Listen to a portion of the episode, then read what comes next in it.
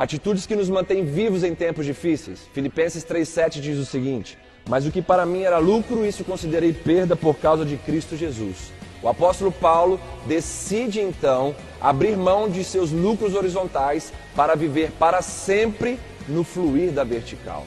Paulo então demonstra uma atitude de sustentabilidade em Cristo Jesus, não olhando mais para trás e seguindo rumo ao alvo, que é o próprio Senhor Jesus, para que possamos ficar vivos em tempos difíceis como esses.